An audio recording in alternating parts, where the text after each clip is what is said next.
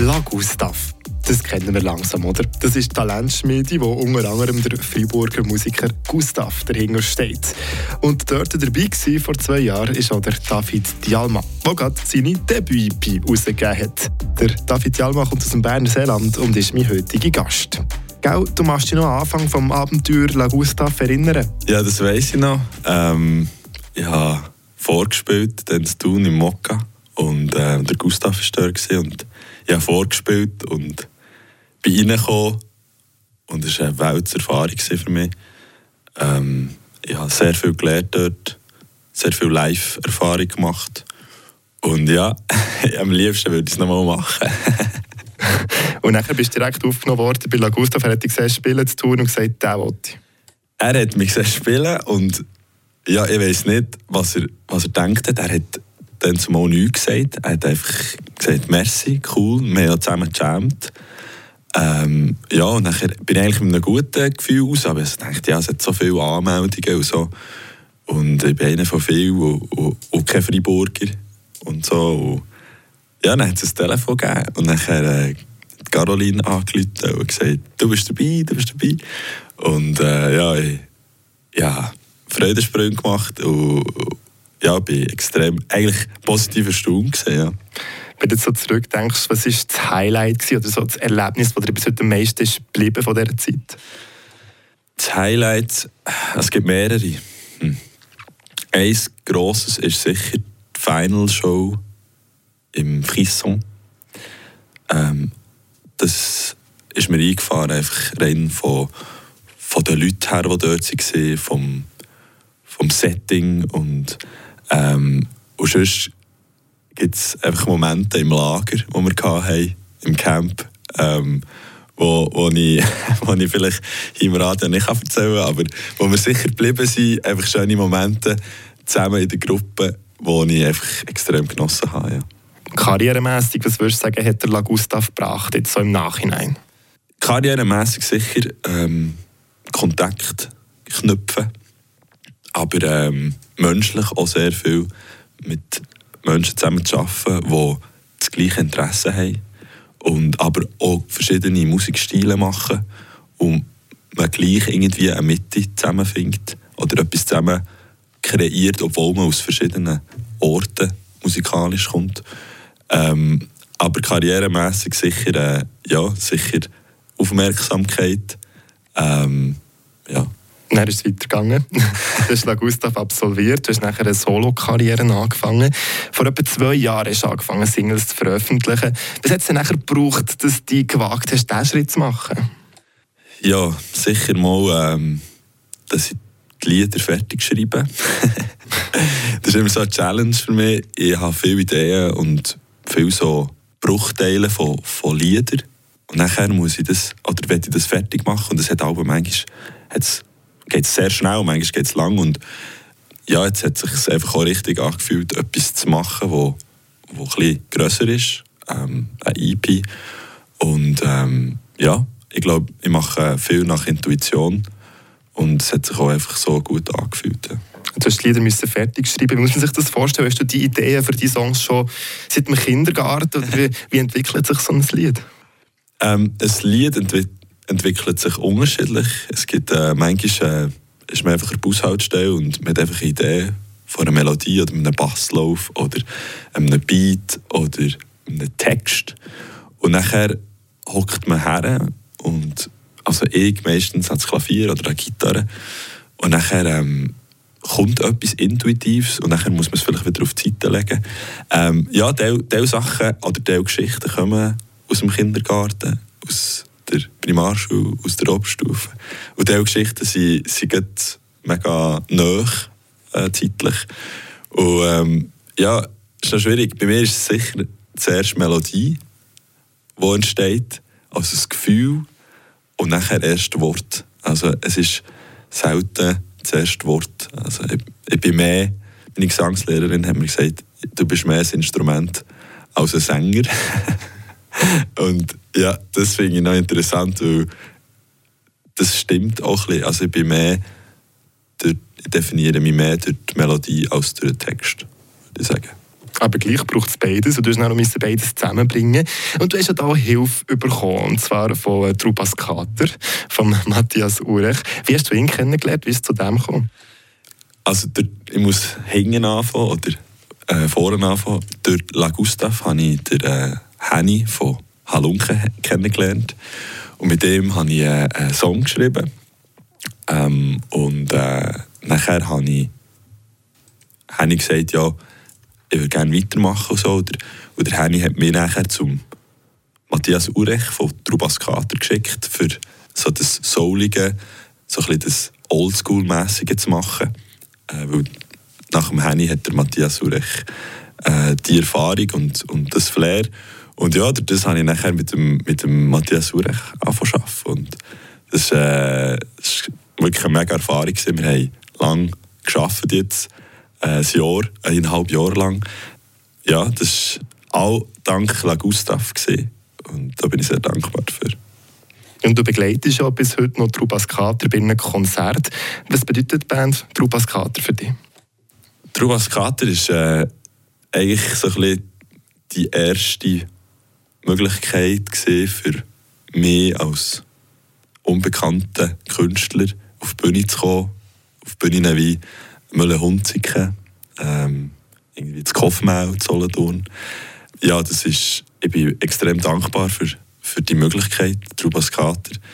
Das ist nicht selbstverständlich, dass so eine Band, so eine bekannte Band in der Schweiz einfach jemand wie mich so aufnimmt. Und darum steht es für mich so als ja, der Start irgendwie, Trubas Kater steht so für die Möglichkeit für mich, auf eine Bühne zu kommen, wo, wo, wo man sonst nicht käme. Und ja, Dankbarkeit. Trubas Kater ist Dankbarkeit.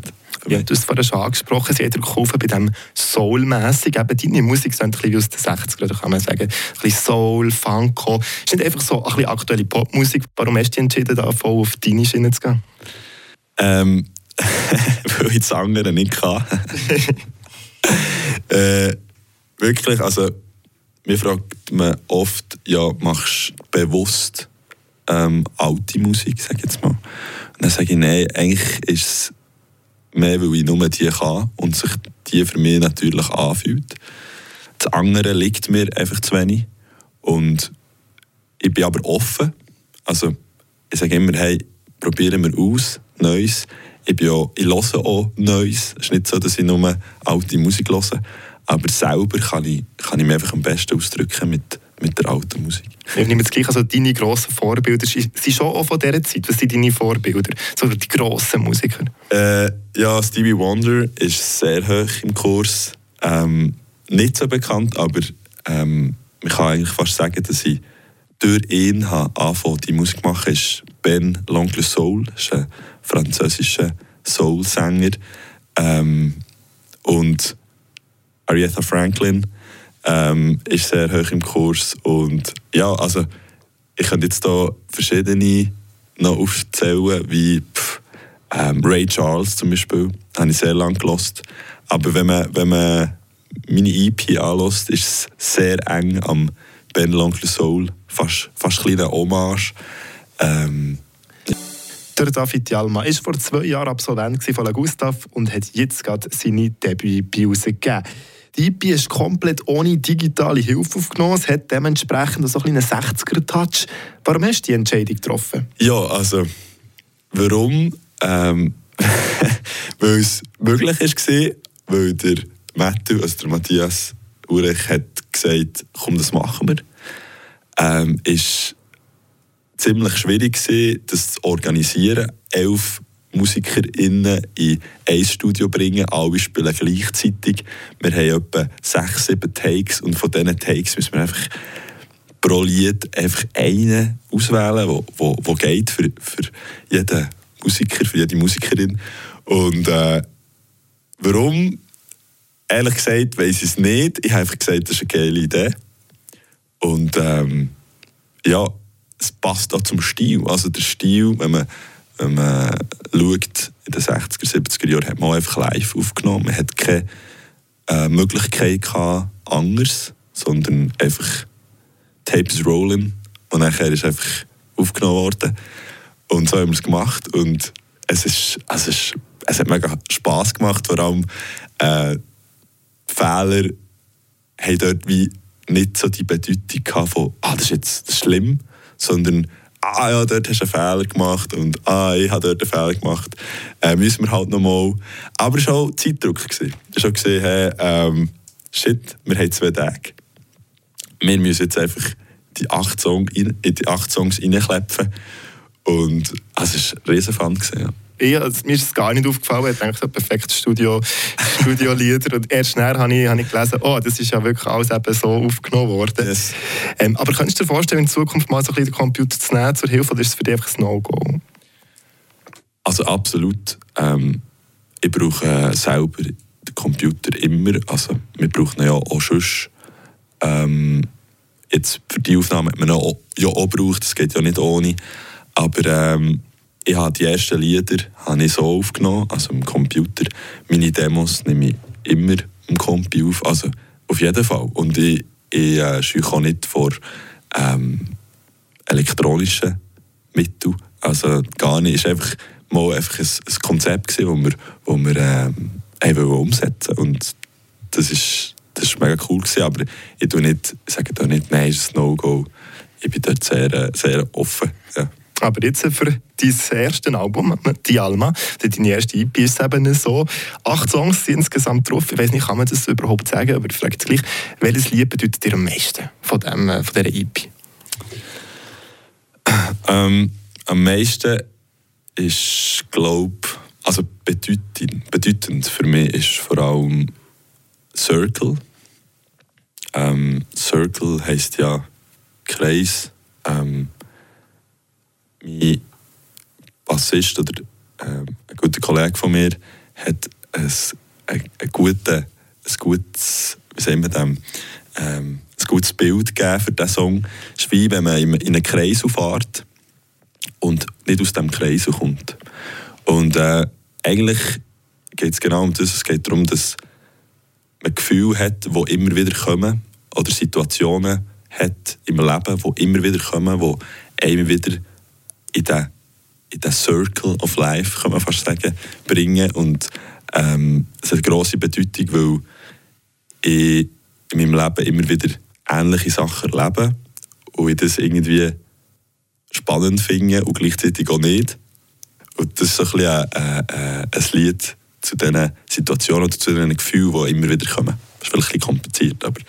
Ja, tiefgründig. Ja. Also ist schön, das ist wirklich eine Überlegung dahinter. Ja. Mich persönlich hat vor allem jetzt ein Lied, also hat mir jetzt vor allem sehr gefallen, und zwar das Shake. Ja. Also das erste, du sagst da Shake all the bad things of your soul, lay all the worries down. Also eher so ein bisschen positives Lied, gute yes. Laune. Weißt du noch, in welcher Situation das bist, was zu diesem Song ist gekommen? Ähm, ja, ich bin, äh, ich bin Quarantäne ich bin Quarantäne und ähm, ich habe einfach gefunden, hey, ich kann jetzt nicht äh, einfach traurig in meinem Bett rumliegen und, und nichts machen. Ich, ich mache Musik. Und nachher ähm, bin ich als, als Klavier und habe Basslauf gehabt, so.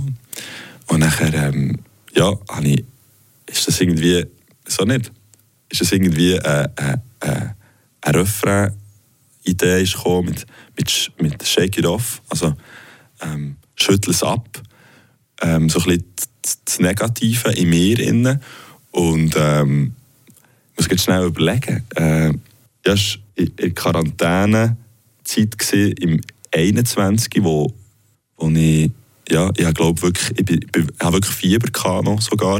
Und dann kommen die Lieder einfach automatisch schneller. Also die Ideen kommen schneller. Äh, ja, weiß, weiß nicht, wie es... Mit Fieber und krank ist das positive Lied entstanden. Mit Fieber und krank würde ich, ja, würde ich, ich muss ehrlich gesagt sagen, ich weiß es nicht mehr genau.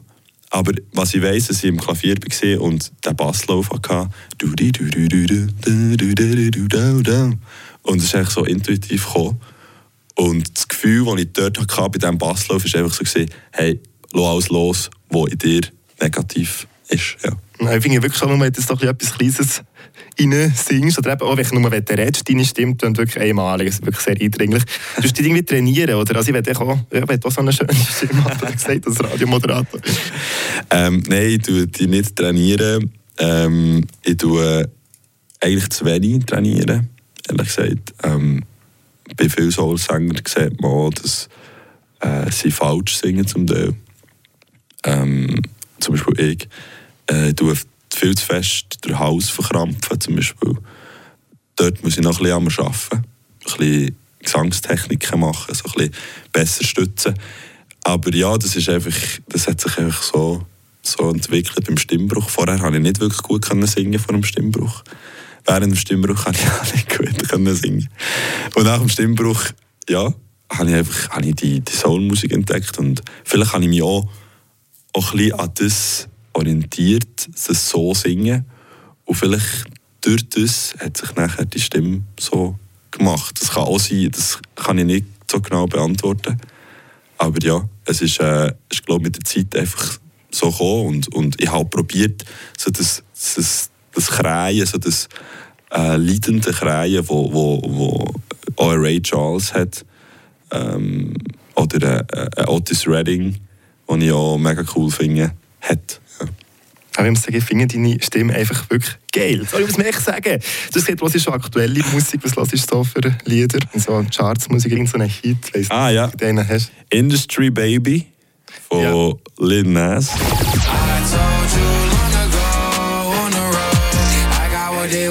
Eben, genau, zum Beispiel bei diesem Lied. Ja. Das ist ein super Beispiel. Okay. Habe ich mir jetzt auch schon gedacht, wenn jetzt so deine Stimme würde, so über so ein Lied machen wäre doch viel besser als irgend so eine, ja, irgend so eine Pop-Sternli. Könntest du kannst sagen, nein, kein Problem. Aber hättest du Lust, einfach, du bist ja gewöhnt, ohne, ohne irgendwelche Musik und so. Ja. Kannst du irgendwie schnell irgendetwas vorsingen mit deiner Stimme? Ich würde einfach gerne hören, wie das wird tönen. Etwas vorsingen? Zum Beispiel das Lied irgendwie. Ähm...